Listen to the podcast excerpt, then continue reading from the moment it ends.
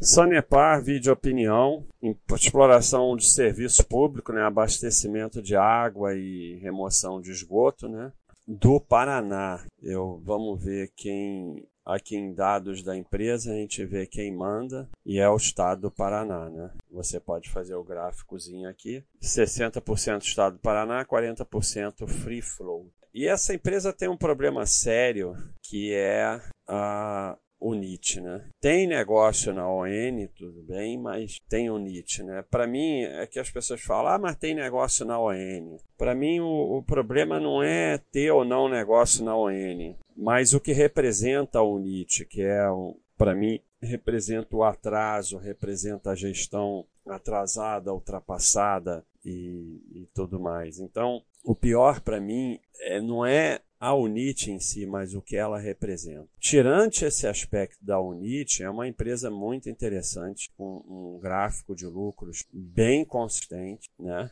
A gente não tem muito tempo aí, né? Não sei exatamente porquê, mas eu vou fazer, resolver isso agora. Por que que tá sete anos aqui? Uma empresa com IPO de 21 anos, acho que a gente deu mole aqui no gráfico. Então vou resolver ao vivo, porque quem sabe faz ao vivo. Vamos abrir aqui o enfoque, né? E aí a gente vai, você vê que esse Mas é interessante para vocês conhecerem como é o processo, né, que a gente tem que fazer para todas. Vamos lá, S I SAPR, SAPR. A gente dá preferência a ON, quando tem ON bastante longa, não é longa, é porque botaram ON. Já descobri o problema. A ON, o gráfico dela não, não pega todo o período, desde o IPO. E algum e a UNIT também não. Então, nesse caso, teremos que usar a PN, que é a mais longa e algum desses moderadores que eventualmente fizeram isso aqui e não sabem fazer nada, que eu tenho que estar sempre ensinando, fizeram besteira.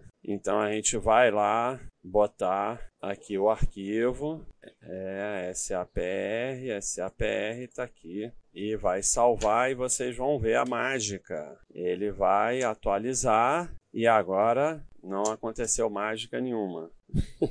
então, ao vi... ah, agora sim a mágica lá, nós temos 18 anos, 3 mil por cento. É, apesar de ter IPO há 21 anos, a cotação que a gente arrumou começa aqui em 2002. Mas agora já está um pouco melhor, né? já está com 18 anos. Então, corrigindo as besteiras feitas pelo Tiago Ruoia ou Giovanni, né? A minha vida é essa, é ficar corrigindo as besteiras que eles fazem. Tem aqui, ó, o marcador de novo vídeo, ó. Esse novo vídeo é o vídeo do Eduardo, que agora eu vou falar com o Gustavo. Além de ter o marcador de novo aqui, ó, ele piscando, tchutchuca, devemos ter um novo aqui. Cada uma dessas coisas que for nova deveria ter uma marcação de novo. Então faremos isso em breve, não vou fazer ao vivo. Veja que ela tem esse gráfico aqui, como eu falei, bem interessante, né? Eu tenho visto isso nas empresas boas, né? Eles vão todos para cima e eles não intercalam,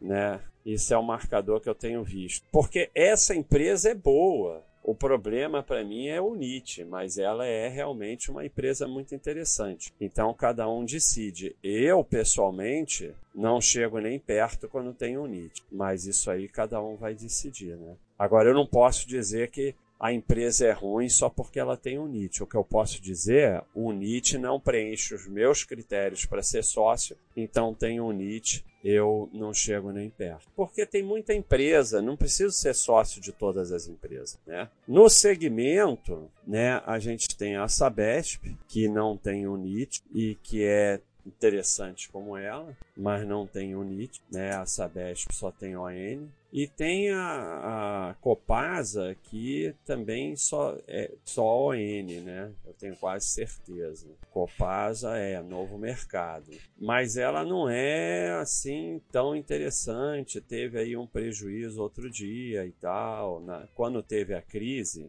hídrica, ela chegou a ter prejuízo, né? E aí depois tem essa outra aqui que. Então, assim, se você quer diversificar mais nesse segmento, você tem essas três, sendo que a Sanepar é mais interessante como empresa que a Copasa, mas a Sanepar tem o NIT, a Copasa não tem. Aí é decisão de cada um, né? Se quiser diversificar mais. Então, esse aí é o vídeo opinião de Sanepar. Um abraço, pessoal.